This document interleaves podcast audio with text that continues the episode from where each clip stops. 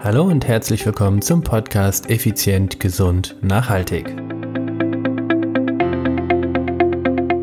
Im zweiten Teil des Interviews verrät uns die Ultracycling-Legende Christoph Strasser die nächsten drei Bausteine seines Erfolges.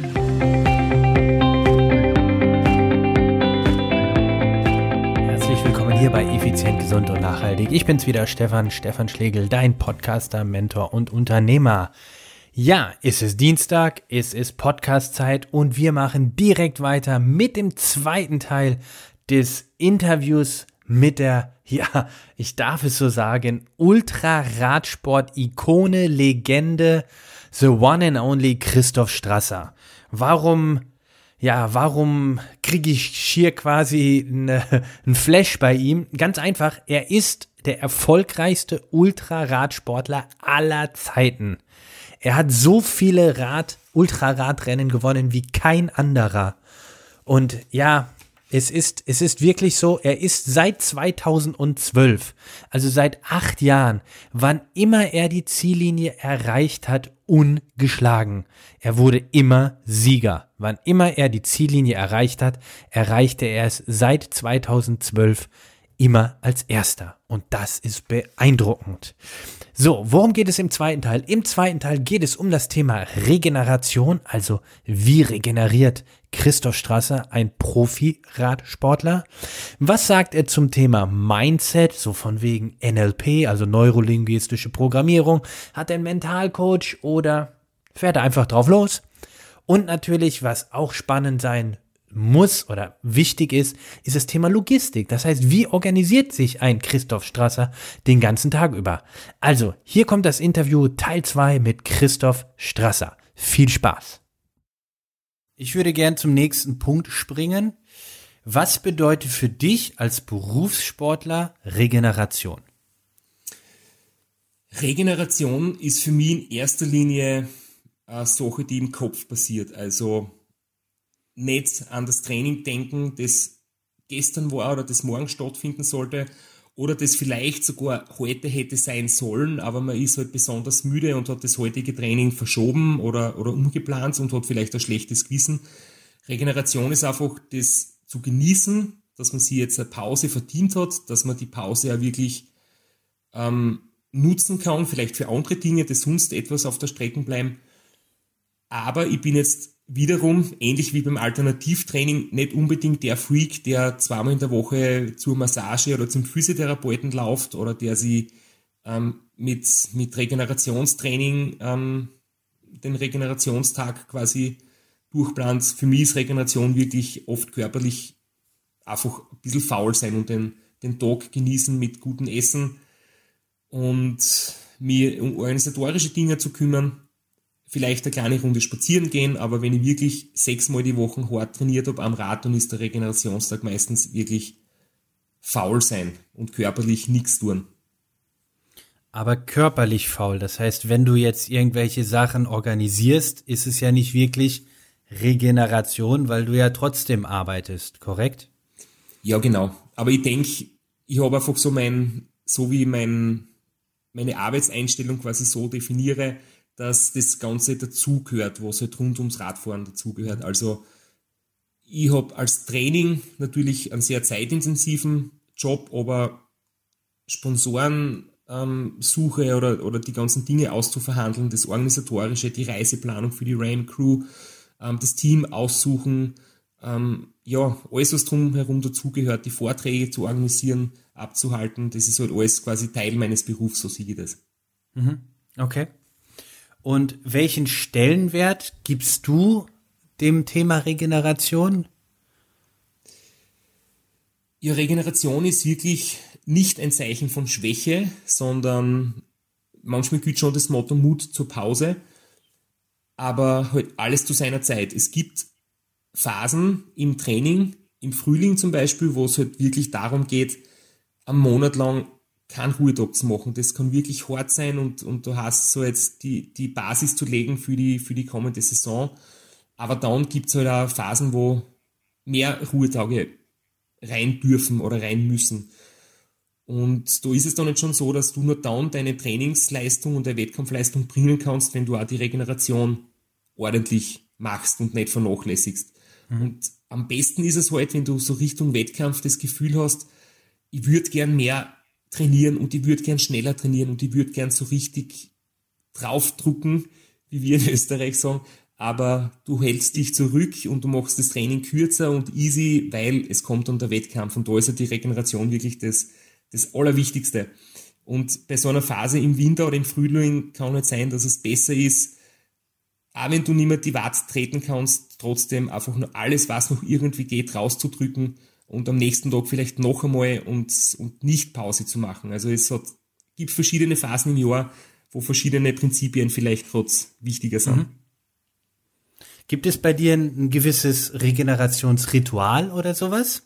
Dass du vielleicht an dem Tag besonders lange schläfst oder in deinem Fall besonders früh ins Bett gehst oder sowas? Ja, besonders lange schlafen tue ich, wenn möglich, öfters. ich bin halt eher so ein, ein, einer, der gern am Abend Dinge macht und, und später ins Bett geht. Dementsprechend auch etwas länger Schlaf, aber so richtige Rituale gibt's eigentlich nicht, weil die Regenerationstage oft bei mir so ausschauen, dass andere Dinge zu tun sind und dann habe ich oft auch nicht die Zeit, dass ich mich da jetzt an so einem Ritual widme. Wahrscheinlich habe ich allerdings unbewusste Rituale, die hat, glaube ich, jeder Mensch, aber jetzt nichts, was ich bewusst so ganz zelebriere, immer im gleichen Stil. Da fällt mir zum Beispiel der Satz von Erik Zabel damals ein, ein Ruhetag muss man sich verdienen. Von daher finde ich das äh, ein schöner Abschluss dazu. Gehen wir weiter zum Thema Mindset. Jetzt wird's noch spannender. Mit wem könnte ich besser reden als mit dir? Pass auf, ich habe mir folgende Frage mal aufgeschrieben. Wie wichtig ist für dich das Thema Mindset? Also mentale Stärke, die Einstellung, ich denke, das ist ein ganz, ganz wichtiger Faktor, aber es soll nicht drüber hinwegtäuschen, dass immer noch die körperliche Fitness für mich wichtiger ist. Ich habe früher irgendwie auch gedacht, ähm, gewonnen und verloren wird zwischen den Ohren. Also den Spruch kennt man, den, den es ja auch irgendwie gerechtfertigt. Aber früherer Teamchef von mir hat zu mir mal gesagt, und das finde ich eigentlich die, die beste Parabel für, die, für quasi die Frage, ob Körper oder Geist wichtiger sind. Dein Kopf sagt dir, ob du weiterfährst und warum du fährst. Aber dein Körper sagt dir, wie schnell du fährst. Und ich glaube, das ist wirklich eine sehr, sehr coole Denkweise. Du musst wissen, warum du das machst. Ähm, du brauchst natürlich Ziele, du brauchst Beweggründe, du brauchst vielleicht ähm, das passende Umfeld natürlich und im, im Wettkampf sowieso. Betreuerteam macht einen irrsinnig großen Anteil aus, aber du kannst dort nicht schneller fahren als das, was deine Beine hergeben. Und da hast du halt einfach äh, tausende Trainingsstunden über Jahre hinweg kannst du dir nicht sozusagen durch ein starkes Mindset, da gibt's keine Abkürzung dafür, das musst du trotzdem machen. Und ich glaube, das Mindset ist dafür wichtig, um dich nicht zu blockieren, um das, was du wirklich drauf hast, auszuschöpfen. Sehr oft ist der Kopf im Prinzip ein Problem für dich oder du hast, du fängst zu grübeln an, du bist dir unsicher, ähm, du baust dir selbst Hindernisse auf, die du vielleicht gar nicht gern hast, aber irgendwie ist in deinem Kopf der Knödel drinnen oder Knoten drinnen. Und das gilt es natürlich aufzulösen und fokussiert zu sein und klar zu sein im Kopf, vor allem vor dem Start von so einem großen Rennen, dass du keine offenen Fragen hast, dass du keine Konflikte hast in dir, dass du keine Baustellen hast, dass du mit, mit deinem Partner im Reinen bist, mit deiner Familie im Reinen bist, dass zu Hause im Prinzip alles in Ordnung ist, dann kannst du mit einem guten Gewissen zum großen Rennen gehen. Das ist, glaube ich, ganz wichtig. Mhm. Aber der Kopf kann dich nicht schneller machen, als das, was du trainiert hast und was deine Beine drauf haben. Okay. Ähm, gibt es denn dann für dich auch gewisse Methoden, wie du das trainierst? Ich meine, wenn wir ganz ehrlich sind und ich, ich gehe hundertprozentig davon aus, dass das bei dir auch ist, im Rennen irgendwann denkst du dir einfach, warum mache ich den Scheiß? Also ich glaube, ich bin da fest von überzeugt, jeder von uns ist in einem Ultrarennen irgendwann an diesem Punkt. Die Frage ist halt nur, wie schnell hat er die passende Antwort dafür und macht weiter. Ja, aber was, was machst du im Vorfeld, um halt eben diese Dinge für dich dann auch zu klären, dass du sie im Rennen dann auch abrufen kannst? Ich bin mir gar nicht sicher, ob ich im Rennen mir diese Frage stelle. Ich glaube nicht. Also wenn dann okay. nur so flüchtig, aber ich stelle mir diese Frage sehr, sehr oft im Training, gerade im Winter, im Frühling, wo das Training brutal hart und umfangreich ist. Da ist diese Frage natürlich sehr oft da. Mhm. Vor allem, da trainierst du sehr oft alleine. Am Wochenende idealerweise mit, mit, mit ein paar Kollegen oder Freunden, aber sehr oft unter der Woche alleine. Und bei sieben Stunden am Ergometer kommt da halt schon die Frage, warum eigentlich? Und da gilt es für mich halt einfach diese Frage für mich zu klären. Und im Rennen versuche ich so wenig wie möglich nachzudenken. Aber man muss ja dazu sagen, im Rennen, es ist sehr, sehr lange, sehr, sehr monoton. Trotzdem ist es im Vergleich zum Training richtig viel Action. Ja, ja, okay, ja. Du hast dann doch, du hast dann doch die Mitstreiter und die anderen Radfahrer und du hast Zwischenstände und du hast ein Betreuerteam und du kannst Musik über die Lautsprecher einspülen und es werden da Dinge vorgelesen, die du Nachrichten kriegst auf Facebook, auf WhatsApp, wie auch immer. Das heißt, du ist recht, richtig viel los und mein Betreuerteam ist da irrsinnig gut in dem, dass sie mich gut unterhalten und gut bei Laune halten. Das heißt, diese Sinnfrage ist bei mir viel öfters im täglichen Training als dann im Rennen. Okay. Aber es ist natürlich so, wie du sagst, diese Frage musst du innerhalb kürzester Zeit für dich wissen und beantworten. Sonst hast du natürlich in dem Moment ein Problem. Beschäftigst du dich direkt irgendwann nach dem Training, vielleicht ist das dein Mentaltraining, wenn du am Schreibtisch sitzt, explizit damit? Oder sagst du, du, das verarbeite ich im Training, kommt irgendwann diese Frage und dann denke ich mal ein bisschen länger drüber nach? Eine ganz gute Methode ist das sogenannte Visualisieren, also einfach sich im Kopf vorzustellen, wie der Moment sein wird, wenn du das Ziel erreichst. Und mhm. das kann man machen mit zehn Minuten auf der Couch, entspannende Musik, Augen zu und einfach einen Tagtraum. Was möchte ich erreichen? Wie wird der Moment sein, wenn ich es geschafft habe? Und auch wenn jemand fünf Kilo abnehmen will oder, oder sich körperlich in Form bringen will und du denkst nur, trainieren musst du mehr, essen sollst du weniger und es ist so hart. Aber wenn du dir vorstellst, wie es dir dabei geht, wenn du dann fünf Kilo abgenommen hast, wenn du problemlos einen Berg besteigen oder auf einen Berg aufgehen kannst oder über die Stiegen gehst, statt mit dem Lift fährst und dich dabei gut fühlst. Wenn du halt dir wirklich das vorstellst, wie es dir gehen wird, wenn du das Ziel erreicht hast, ist es dann so eine, eine unbewusste Kraft, dass du auch in der Realität dorthin gehst, wo du in Gedanken schon dein Ziel erreicht hast. Und das kann ich natürlich auch während dem Training machen. Am Heimtrainer zehn Minuten Licht aus, Augen zu und einfach während dem Kurbeln nachdenken, was will ich eigentlich erreichen, wie wird es mir danach gehen, wie wird vielleicht die Zukunft ausschauen, was habe ich in die nächsten fünf Jahre dadurch für Optionen. Wenn dir klar wird, dass du, so wie es bei mir ist, beruflich einfach auch quasi vieles daran hängt, dann weißt du, das hat für mich einen tieferen Sinn. Ich mache das nicht nur, um um einen Spaß zu haben oder um zu schauen, ob ich das schaffen kann, sondern da hängt wirklich viel für mich persönlich, für die Zukunft auch dran. Und das ist halt für mich schon ein großer Beweggrund. Und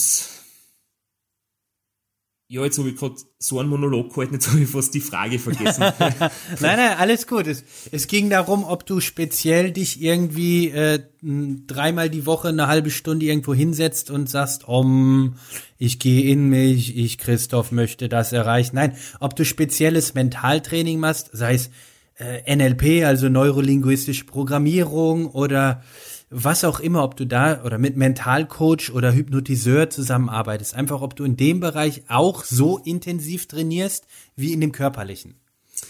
Ähm, vor, vor meinem ersten, zweiten, dritten Race Across America habe ich mit einem Mentalcoach gemeinsam gearbeitet und da haben wir viele Dinge ähm, eben gemeinsam gemacht, eben so dieses Ziel visualisieren und vor allem so Fragen geklärt, wo möchte ich in zehn Jahren in meinem Leben stehen. Und ich glaube, solche Dinge sind wirklich wichtig. Aber das hat dann einfach, irgendwann war das so in meinem Unterbewusstsein drinnen, dass es jetzt nicht so ist wie beim körperlichen Training, dass du das regelmäßig noch Plan machen musst, sondern gewisse Dinge ähm, bleiben dir dann recht lang. Also wenn deine innere Einstellung einen gewissen Weg eingeschlagen hat und sie das gefestigt hat, dann dann hält es recht lang. Und ich glaube, dass ich mittlerweile das selbstständig so gut auch verinnerlicht habe. Wenn ich mir Ziele setze, weiß, warum ich das wirklich will, was so mein, mein tiefsinniger Antrieb ist dafür und dann das einfach, sobald die Entscheidung getroffen ist, nicht mehr zu viel drüber nachdenke. Mhm. Verstehe ich, ja. Klingt, klingt sehr schön. Klingt sehr schön. Die innere, den inneren Weg gefunden. Finde ich geil. Find ich und, geil. Und ich denke, was auch ganz wichtig ist bei der, beim psychischen ähm, irgendwie Wachstumsprozess, den jeder so durchmacht, wo man immer wieder dazulernt, dass man sich einmal Niederlagen eingestehen kann, dass man nicht sich selbst alles schön redet, von wegen, ähm, ich habe so und so viele Dinge richtig gemacht und, und es war halt eine Herausforderung da, sondern ich bin der Meinung, ich soll schon mir selbst auch sagen, hey, ich habe jetzt einfach das scheiße gemacht und es hat nicht funktioniert und die anderen waren besser. Und ohne drum herum zu reden, ohne mich selbst anzulügen, einfach zu sagen, es war eine Niederlage und es tut richtig weh und ich gestehe mir das aber ein und ich lerne draus, ich mache das Beste draus. Wenn man in die Politik schaut, da sind die, die Großmeister der sich selbst Anlüger und, und egal wie groß die Wahlniederlage war, irgendwie hat er doch gewonnen.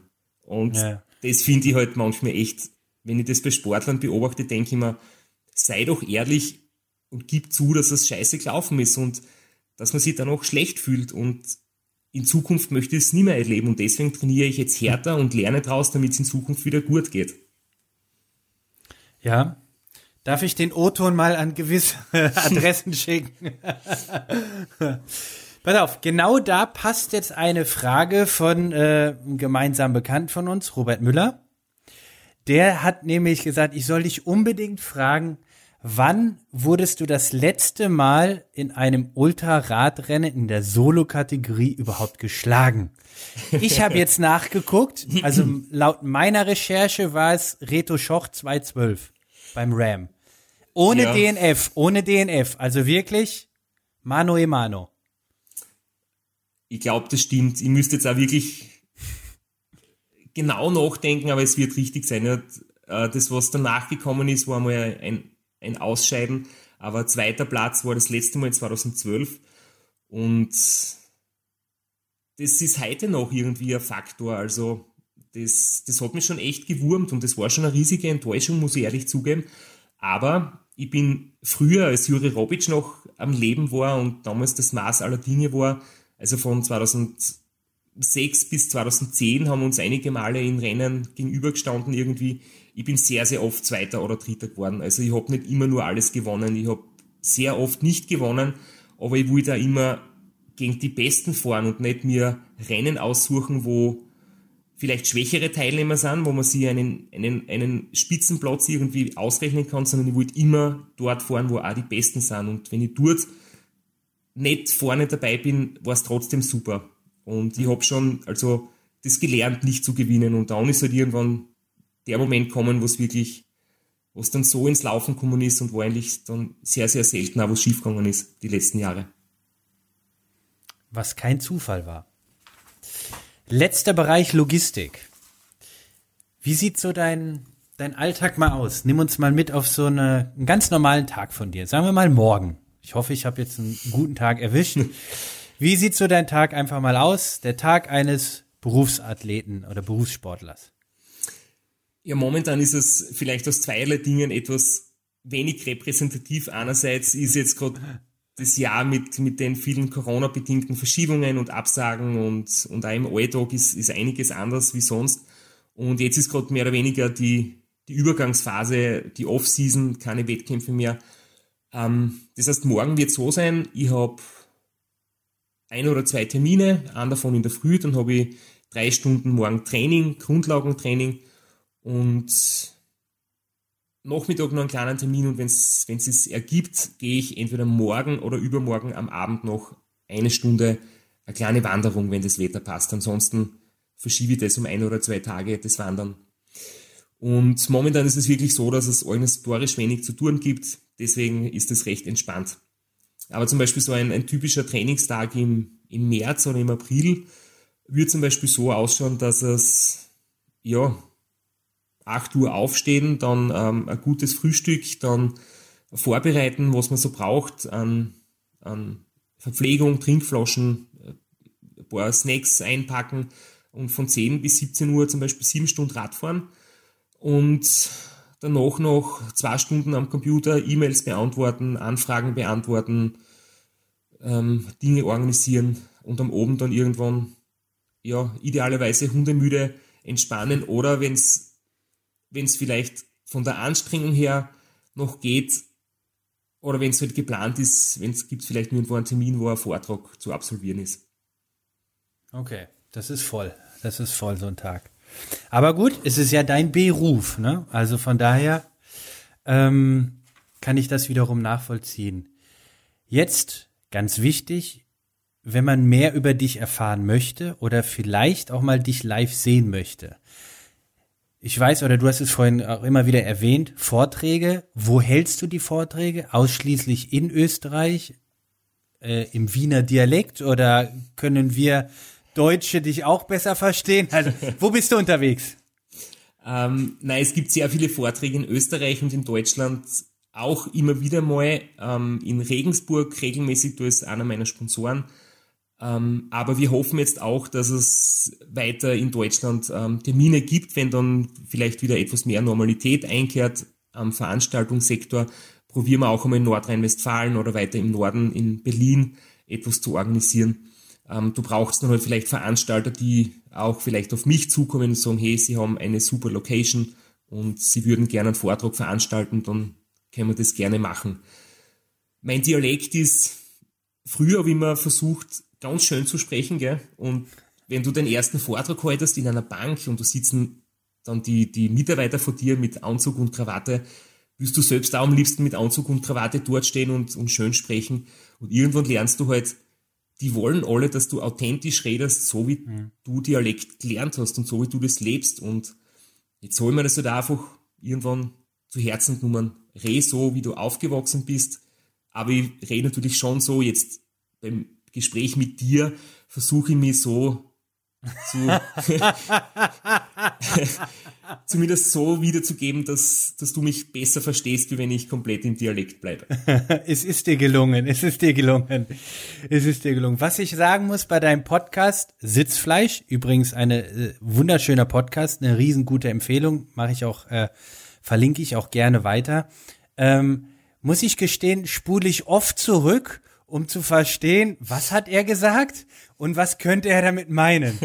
Also von daher, ähm, aber ist schön, so soll es ja auch sein. So soll es ja auch sein. Also von daher authentisch, ehrlich, so wie du bist.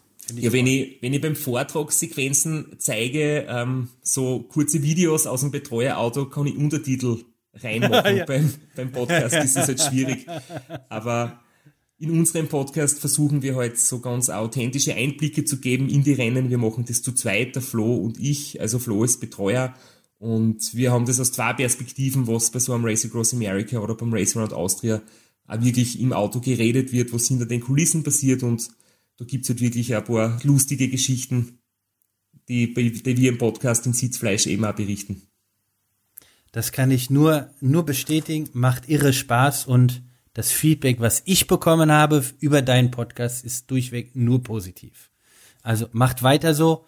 Dickes Lob an, äh, ja, an dich und deine Crew. Lieber Dankeschön. Christoph, ich danke dir ganz, ganz herzlich, dass du dir die Zeit genommen hast, dein Training extra gekürzt hast und wir zur für mich späten Abendstunde, für dich später Nachmittag, dass wir uns hier zusammen getroffen haben. Hast du noch also das letzte Wort oder die letzten Worte gehören selbstverständlich meinem Gast. Also von daher, du darfst der Welt sagen, was immer du sagen möchtest. Ich möchte mich mal erstens bedanken bei dir und dir alles Gute wünschen. Ich höre immer wieder auch deinen Podcast und, und verfolge, wie du an deinem Comeback arbeitest und wie du dich fürs Race Across America vorbereitest. Ich wünsche dir wirklich alles Gute, dass du die Höhen und Tiefen gut meisterst, die es natürlich geben wird und ja, ich glaube, für jeden von uns ist es ein schönes Motto, immer daran zu denken, dass, dass man oder dass jeder gewöhnliche Mensch Außergewöhnliches schaffen kann, wenn man fleißig ist, sich Ziele setzt und vor allem ganz wichtig, wenn man gute Leute hat und Profis rund um sich und gute Freunde, die einen dabei unterstützen, weil alleine kannst du im Leben wenig weiterbringen und beim Race Across America schon überhaupt nichts weiterbringen. Herrliche Worte. Vielen Dank. Ich wünsche dir einen wunderschönen Abend. Ebenso. Alles Gute nach Deutschland. Danke. Ciao. Danke. Ciao. Na, fandest du dieses Interview auch so hammer?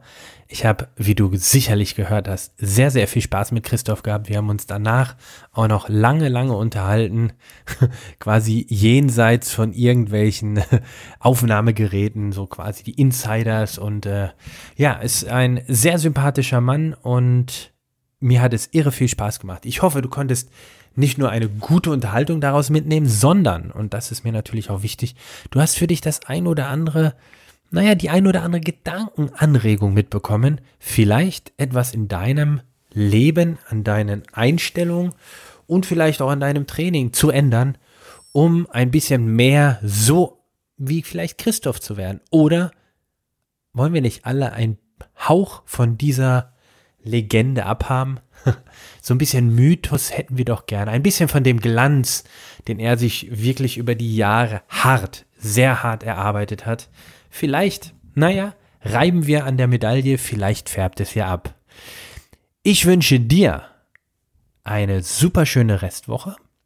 Und sollte dir die Podcast-Episode gefallen haben, dann freue ich mich natürlich tierisch darüber, wenn du bei iTunes eine hohe naja, im Idealfall natürlich eine 5-Sterne-Bewertung abgibst, kurz ein, zwei, drei Zeiler, warum andere diesen Podcast auch hören sollten, damit, und das ist mir ja wichtig, so viele Menschen wie möglich ein bisschen Unterstützung bekommen, vielleicht ihr eigenes Leben ein bisschen besser zu gestalten, und zwar so, wie sie es selbst wollen.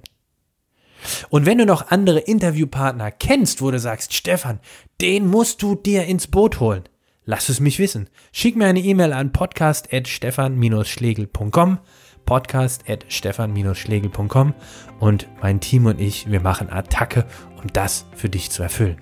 In diesem Sinne sage ich wie immer, ciao ciao, bye bye, dein Stefan.